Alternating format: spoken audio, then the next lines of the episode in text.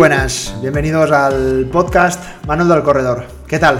¿Cómo estás llevando esos entrenamientos? Me imagino que con ganas, ¿no? Yo creo que septiembre es una muy buena época para reanudar objetivos, para empezar una, nueva etapa, eh, una nueva preparación para una nueva carrera y como te dije en el último episodio, la verdad que, que veo a mucha gente muy ilusionada y con muchas ganas de enfrentar esta, esta nueva temporada.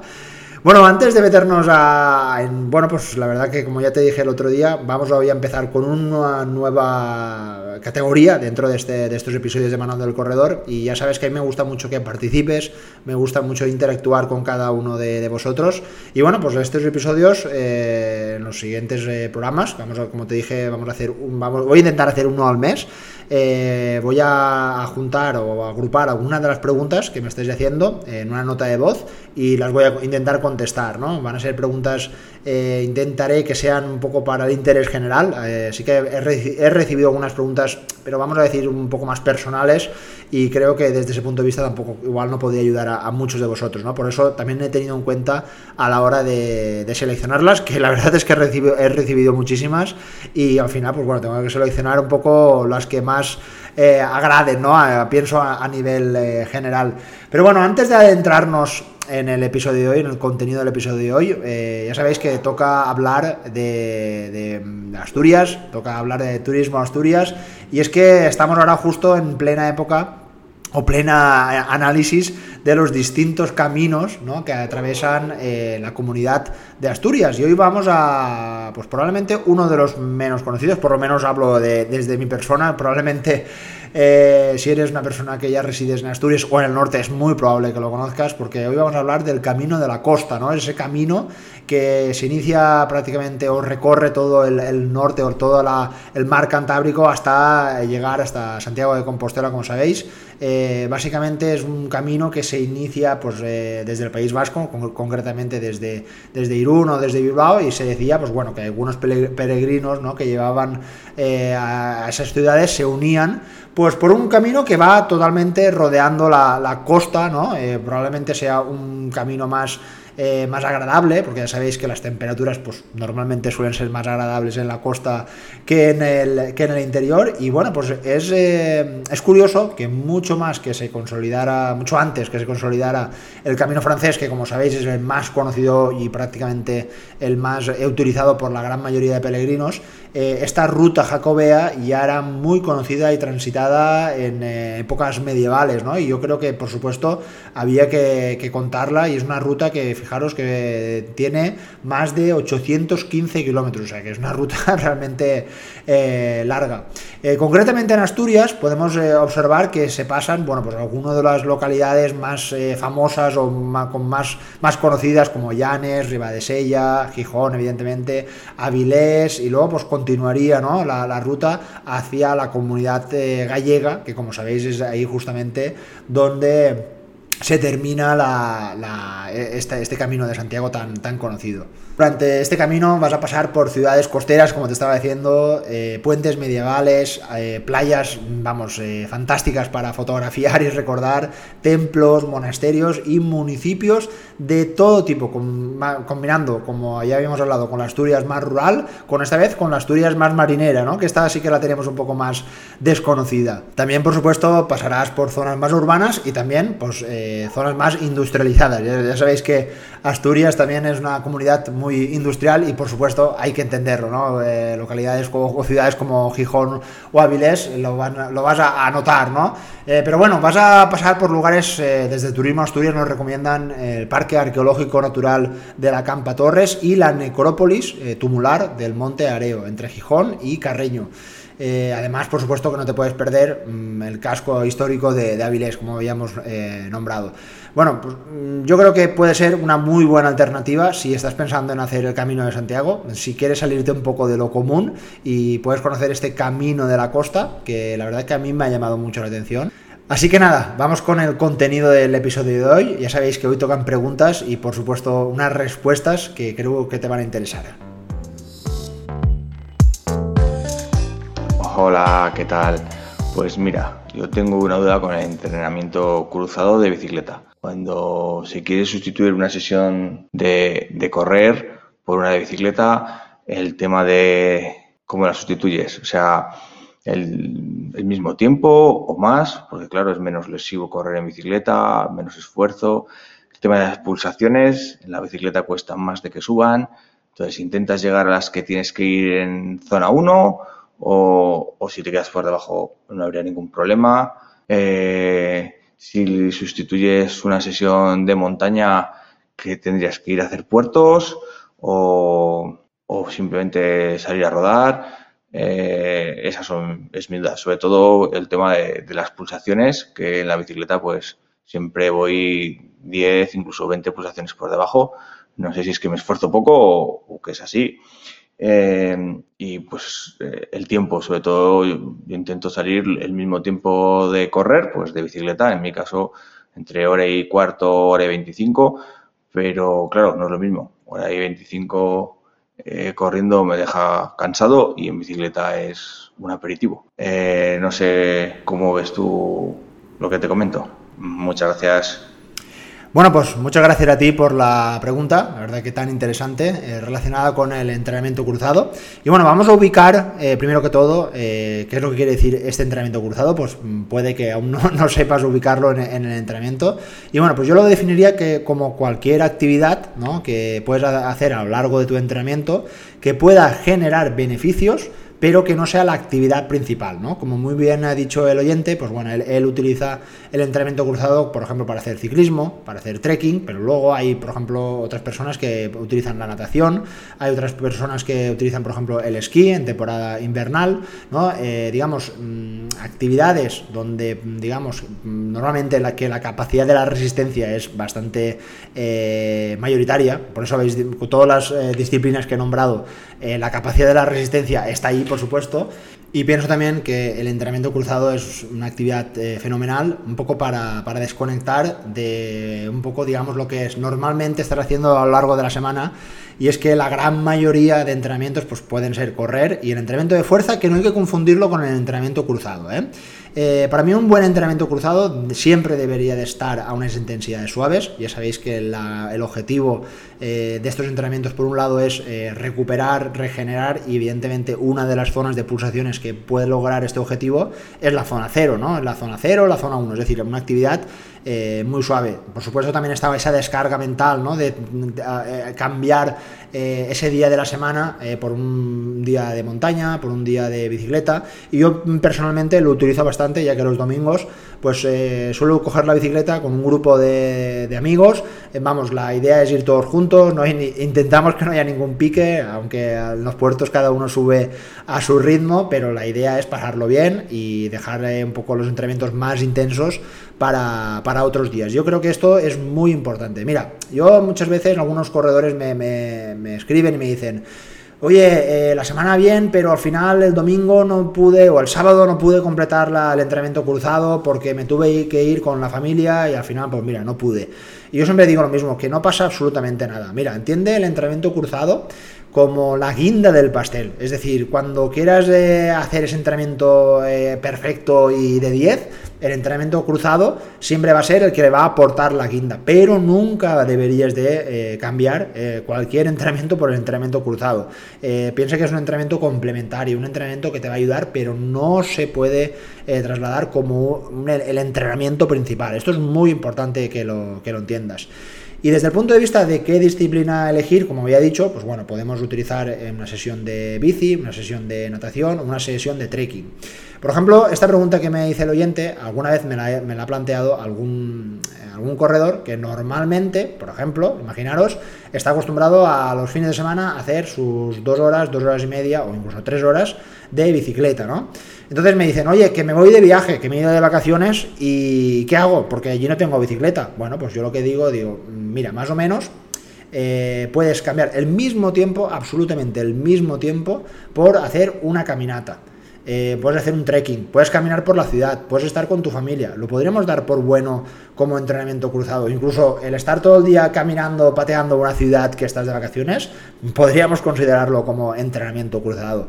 Entonces, eh, todo lo que sea caminar y bici, aunque digamos que caminar siempre va a haber un poquito más de impacto, pero es un impacto de bajo, no, no, no lo podemos por supuesto eh, comparar al de correr y por supuesto el de, bajar corriendo en una montaña, no se puede, no se puede comparar. Entonces, pues podría reducir un poquito, por ejemplo, si tienes propuestos 150 minutos de bicicleta de carretera o de montaña para este fin de semana, pues en vez de 150 lo puedes cambiar a 120 minutos, ¿vale?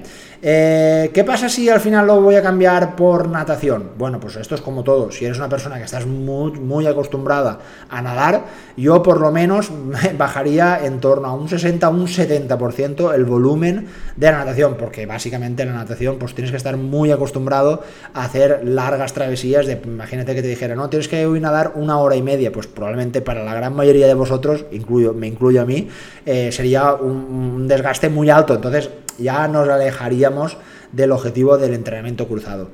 Y otra de las dudas que planteabas en el tema de las pulsaciones y la bicicleta, y es que algo que yo también compruebo, es que las pulsaciones suelen ser algo más bajas comparadas con la carrera. Y esto es debido, creo, también un poco a, a la toma de, las pulsaciones, ya que normalmente pues no se toman, eh, no son tan válidas ¿no? como, en la, como en la carrera, sobre todo si lo llevas en la muñeca, ¿no? si lo llevas en esa banda de pecho, puede que por supuesto te marque mucho mejor.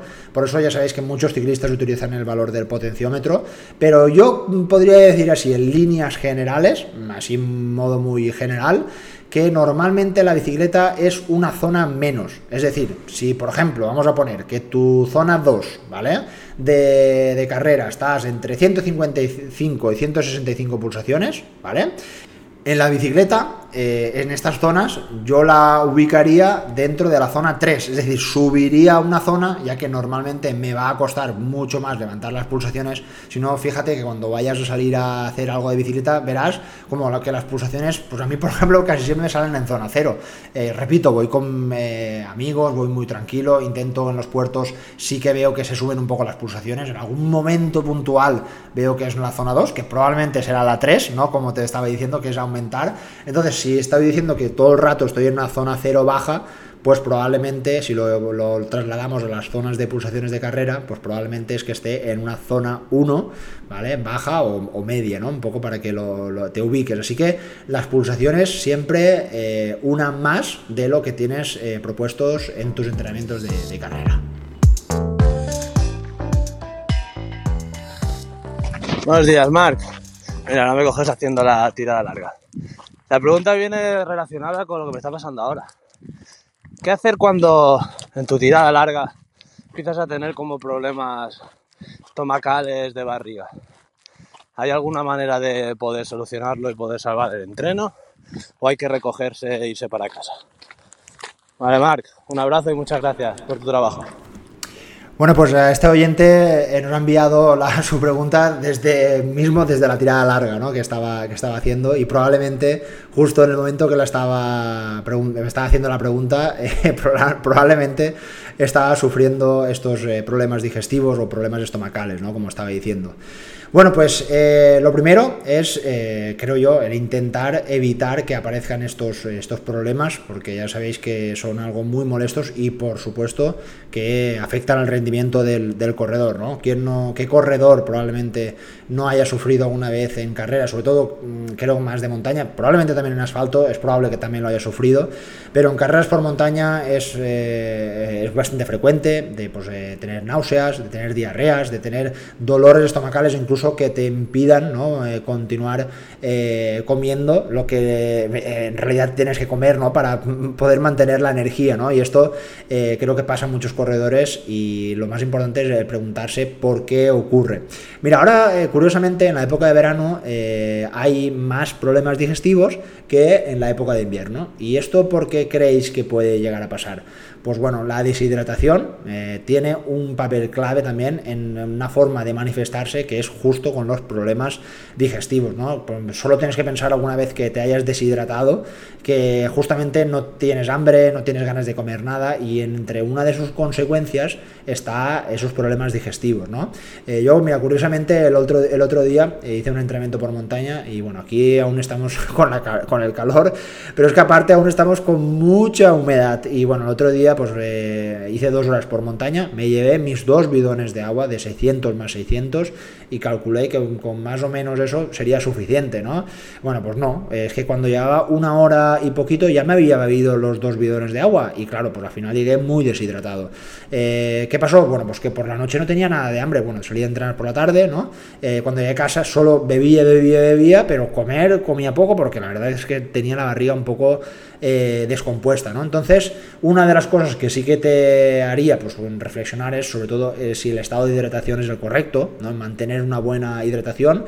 Y luego otra de las cosas que también eh, muchas veces no queremos, eh, digamos, eh, pues entenderlo es que los problemas digestivos también suelen aparecer porque te has pasado mil pueblos de, la intensidad, es decir, has apretado más de lo que tocaba, solo tienes que pensar, siempre digo yo, ¿no? Tú te vas un día a hacer una caminata eh, larga por montaña, estás 5 horas caminando por la montaña y es muy probable de que no tengas ningún problema digestivo. Pero vete un día a correr una hora metiéndole caña y si no estás, si no tienes la barriga muy, muy eh, alineada en tu organismo, pues es probable que ya tengas esos esos problemas. Eh, repito, yo mismo creo que muchos de los problemas que he tenido han sido por deshidratación y creo que también por ir demasiado rápido. Y esto creo que lo tenemos que entender y es una de las consecuencias de pasarse de la, en la gestión de los ritmos, de las intensidades y esto es algo muy a tener en cuenta. Luego, que digamos que todos estos dos pasos los tienes solucionados porque intentas hacerlo bien, intentas hidratar bien, eh, intentas llevar una buena gestión de ritmos, bueno, pues aún así pueden aparecer problemas digestivos. De hecho, eh, yo conozco a gente que podría estar todo el rato tomando geles eh, sin parar, y es decir, hacerse un ultra de 8 horas y tomarse, pues tranquilamente, entre 15 y 20 geles. Pero hay gente para todo, ¿no? Hay gente que tiene el estómago a prueba de, bomba, a prueba de bomba. Pero lo más importante es que si eres una persona que pues, suele sufrir estos problemas digestivos, luego el tercer punto a tener en cuenta es estudiar y entrenar, esta es la palabra, entrenar a tu sistema digestivo, eh, viendo o tolerando qué es lo que mejor te vaya a venir en cada uno de tus entrenamientos. Eh, a cada uno de nosotros nos sienta mejor, ¿no? A mí, a veces me, preguntan, oye, eh, he visto que tomas estos potitos de frutas que parece que vayan muy bien. sí, sí, a, mí me van, a mí, a Mark, me, van bien, pero igual a ti no, porque además esos potitos de frutas hay de mil sabores y hay diferentes texturas. Eh, pasa algo muy parecido con los geles. Oye, que eso también me, pasa muchísimo. ¿Qué gel utilizas tú? Que yo quiero utilizar el mismo. No, no, no, eso no funciona así. Prueba qué gel, eh, yo te voy a decir el que yo tomo, porque a mí me va bien, pero primero antes de una carrera, mm, pruébalo. Eh, a mí me gustan, por ejemplo, personalmente me gustan que sean más líquidos, ¿no? Me gustan más esos geles isotónicos que hay ahora, que son un poco más grandes. A mí personalmente me gusta ese tipo de geles, pero es que igual a ti te gustan más concentrados, con una textura más eh, a frutas, eh, te, van muy bien, por ejemplo, los de cafeína. Vamos, que cada persona es un mundo y esto creo que es muy importante que se entrene en los propios entrenamientos y no dejarlo en, eh, pues en las competiciones que normalmente, pues a veces la gente, digamos que arriesga demasiado porque, claro, uno puede pensar, oye, si hoy voy a salir dos horas ¿Para qué me voy a llevar yo un gel si no me va a hacer falta? Y es que en realidad no te va a hacer, no te va a hacer falta si has tenido un buen desayuno o has tenido una buena comida anterior. Pero es que aquí es muy importante que entrenes a tu sistema digestivo, que entrenes tu estómago para ver esa tolerancia con todos esos eh, alimentos. Si aún así no llegas eh, a, encontrar esa solución, sí que te aconsejaría que eh, contrataras a una persona, a un profesional. Creo que un médico deportivo sería una muy buena decisión. Y luego también hay nutricionistas que están muy especializados en ese tipo de molestias o malestares que algunos corredores que con buen rendimiento lo hacen todo bien, pero el día de la carrera por X razones no acaban de, acertarlo. Así que eh, toma nota.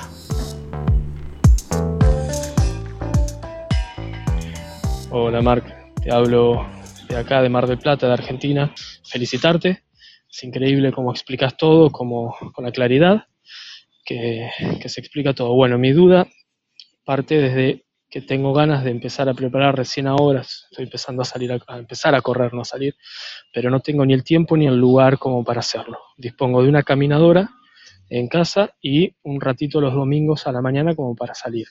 ¿Sirve de algo? Eh, ¿Se puede llegar a, planificar un entrenamiento con una caminadora desde, dentro de la casa?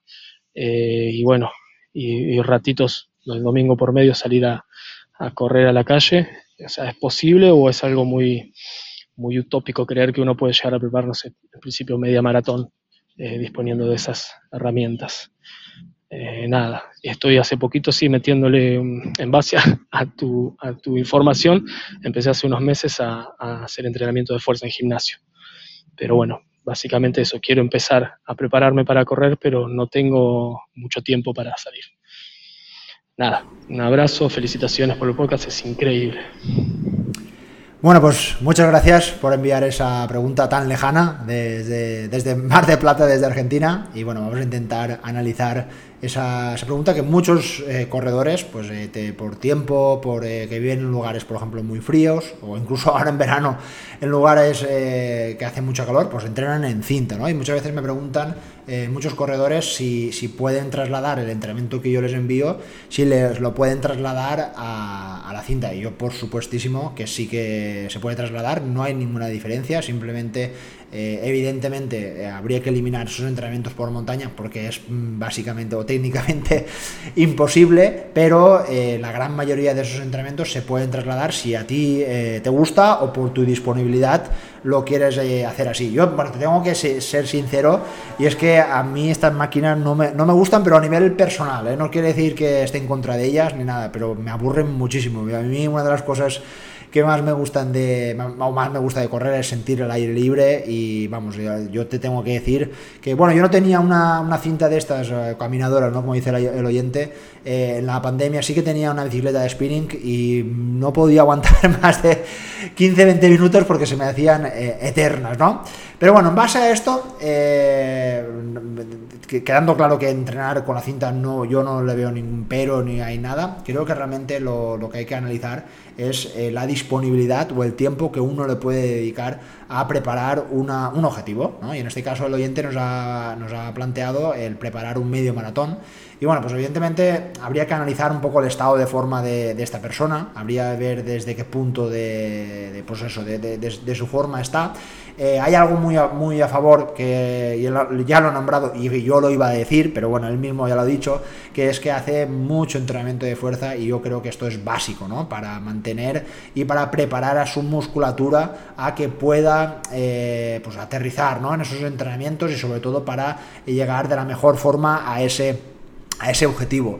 Eh, por eso es muy, muy importante que el domingo, en este caso, que decías que era el día que ibas a hacer esa tirada, esa tirada larga o podías pasar más tiempo en la montaña, yo lo dedicaría a potenciar algo que solo vas a poder potenciar ese día de forma muy específica, ¿no? Y es justamente el ser lo más específico posible, ¿no? Y es, ya que dispones de tiempo ese día, pues evidentemente la mejor forma de adaptar y de generar buenas adaptaciones en esa base aeróbica o en ese fondo es, por supuesto, entrenar la zona 1, ¿no?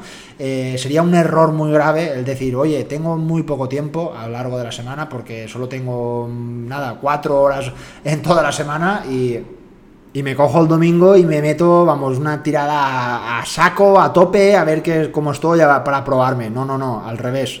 Utiliza esa sesión ¿vale? Para hacerlo una intensidad muy suave, para generar esas adaptaciones que solo vas a poder hacerla de esa forma. Y por supuesto va a ser eh, una, una, sesión súper útil eh, si quieres realmente hacer una, eh, no sé, no es que no, sé si es una media maratón de montaña o una media maratón de, asfalto, pero va a ser la forma más específica donde vas a preparar tus músculos, ya sea en asfalto o en montaña, ¿no? Eh, a la hora de prepararlo. Entonces, si vas a hacer esa media de montaña, vas a poder fortalecer esa musculatura tan importante que se sucede en las bajadas y si es en el caso del asfalto, vas a preparar a tu musculatura a que pueda soportar de forma tan frecuente cada impacto ¿no? que vas a dar en cada zancada. Entonces, una de las formas de hacerlo es hacerlo a una intensidad suave que te permita ir progresando de, semana tras semana, ¿no? Pues igual empiezas una semana por 60, la otra por 70 y la otra por 80 minutos, evidentemente, dentro de las limitaciones. Y dejaría la alta intensidad para el entrenamiento entre semana, que ya sabéis que la alta intensidad se requieren de sesiones eh, muchísimo más cortas, pero van a ser muy efectivas, ¿no? Como hablábamos el día del, del HIT, ¿no? esas actividades o esas sesiones de alta intensidad tan efectivas, pero que no deberían de convertirse en la mayor parte del tiempo, del volumen de entrenamiento del corredor. Así que eh, intentaría al menos pues, eh, hacer un, o dedicar uno de los días a hacer un rodaje simplemente en la cinta, pues el tiempo que uno pueda en zona 1, otro día lo dedicaría a esta vez sí a la alta intensidad y uno o dos días más los dedicaría al entrenamiento de fuerza para dejar el entrenamiento de del fin de semana, que sería la, tirada, la tirada larga del, domingo. ¿Se puede preparar un medio maratón así? Sí, por supuesto. Ahora, eso sí que tiene que, quedar claro. Eh, una cosa es preparar un medio maratón para ir a participar, para ir a intentar, ¿no? Pues acabarlo, para ir a disfrutarlo. Eh, desde esta premisa creo que sí que se puede hacer, pero lo que sí que tiene que quedar muy claro, y aunque no nos guste esto a veces oírlo, y aunque cuando estemos segundos antes de salir desde la línea de salida, lo que hay que entender es que no hemos hecho una preparación para dar el 100% de nuestras posibilidades. ¿Por qué? Pues porque para intentar lograr eso sí que necesitamos una dedicación más completa, ¿no? Y esto eh, yo lo veo mucho en las carreras. Eh, ¿Por qué lo veo mucho? Porque veo muchas personas que empiezan muy rápido, muy, muy, muy rápido. Y ya sea por una mala gestión de los ritmos o ya sea por un exceso de confianza, eh, pasan estas cosas, ¿no? Y luego vienen las lesiones, luego vienen las sobrecargas y evidentemente esto es lo que no queremos, ¿no? Entonces, creo que las personas que durante un tiempo, porque igual ahora no tienes tiempo, pero en un futuro sí que lo puedes tener.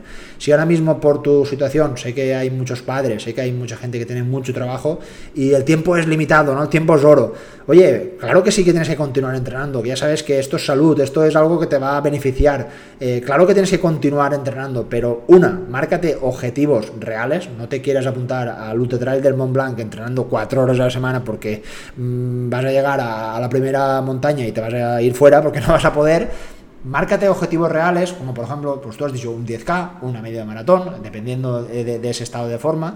Intenta avanzar eh, de forma progresiva, eh, intenta disfrutar del deporte y del ejercicio y hasta. Y cuando dispongas de más tiempo, ya puedes pensar en cosas más eh, fuertes, ¿no? Como por ejemplo la preparación de un maratón, ¿no? Que hay mucha gente que esta es una pregunta muy típica que me hacen, oye, es que solo puedo entrenar tres días a la semana y me gustaría hacer un maratón dentro de tres o cuatro meses. Vale, pero yo creo que vas muy corto de tiempo y por supuesto mm, el pensar que me estás diciendo también si lo puedo bajar de tres horas o de tres horas y media, esto es un error. Esto creo que hay que quitárselo de la cabeza y ser sobre todo realistas, ¿no? que a veces creo que nos falta a muchos de nosotros un poco de, sentido común. Así que nada, espero haberte contestado esa, esa duda. Un fuerte abrazo. Buenas, Marc.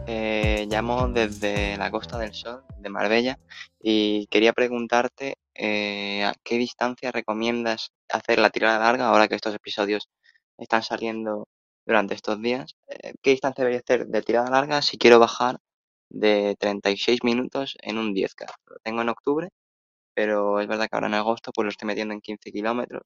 Más o menos me salen una orilla, una orilla y poco. Y nada, que muchas gracias por todo y gracias también por el podcast que me hace tener las tardes más animadas. Un saludo.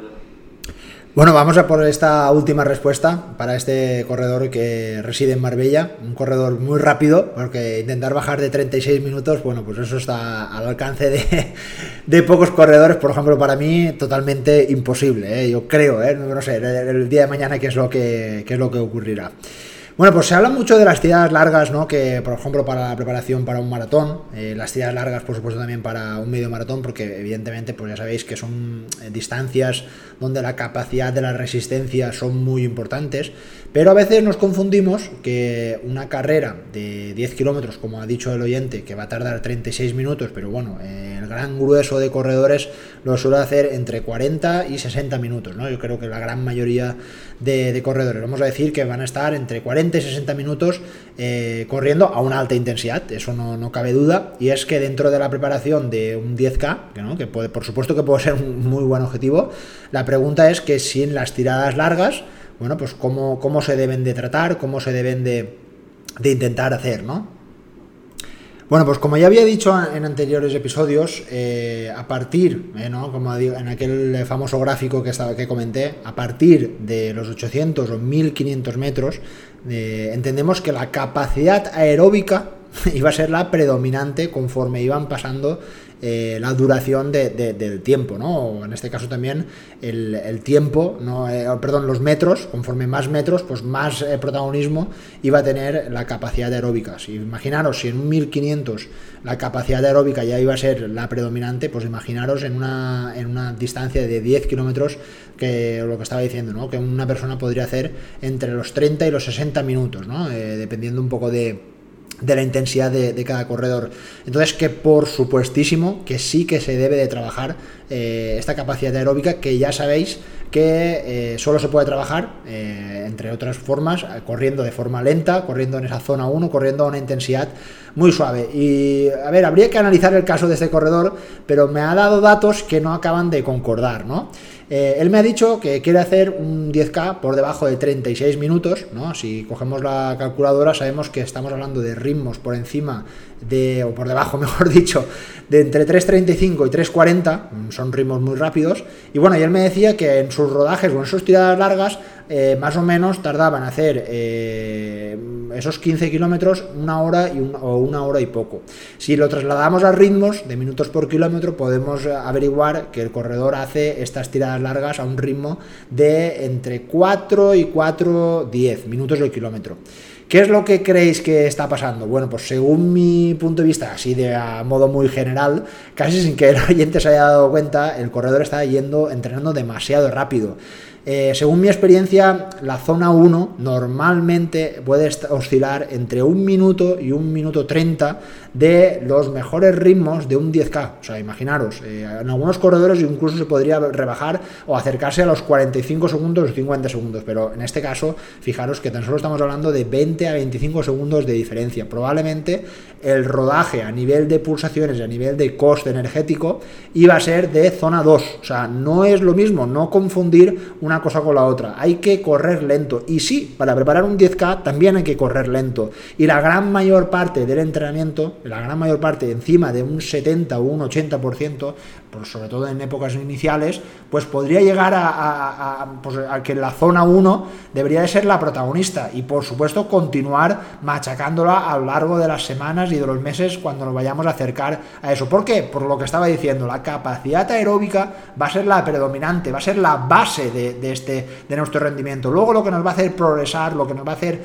correr un poco más rápido, o vamos a decir, eh, pulir ese diamante en bruto ¿no? que hemos hecho en los anteriores entrenamientos, pues van a ser esos esas series, esas carreras preparatorias, esos días de alta intensidad, pero lo más importante es generar una buena base aeróbica.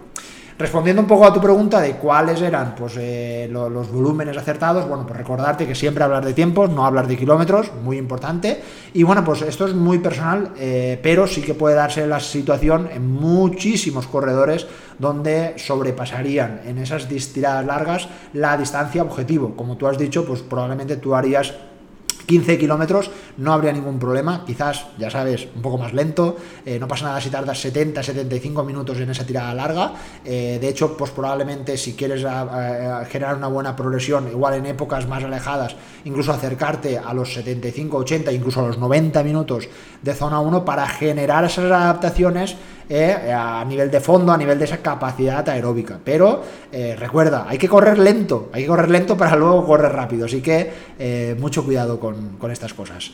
Así que nada, este, es el episodio especial con todas las preguntas. Espero que también te hayan ayudado a ti, que estás oyendo el episodio. que vamos a continuar con más. Que anímate a hacer esa pregunta que te genera muchas dudas, que yo voy a intentar, por supuesto, contestarte y analizar a lo largo de los próximos episodios. Nosotros continuamos, continuamos con, mucho trabajo, eh, vamos a tope, pero bueno, la verdad que con muchas ganas y con mucha emoción de poder eh, llevar a muchos corredores hacia sus próximos objetivos, que la verdad que el otoño viene cargadísimo. Un fuerte abrazo, salud y muchos kilómetros. Adiós.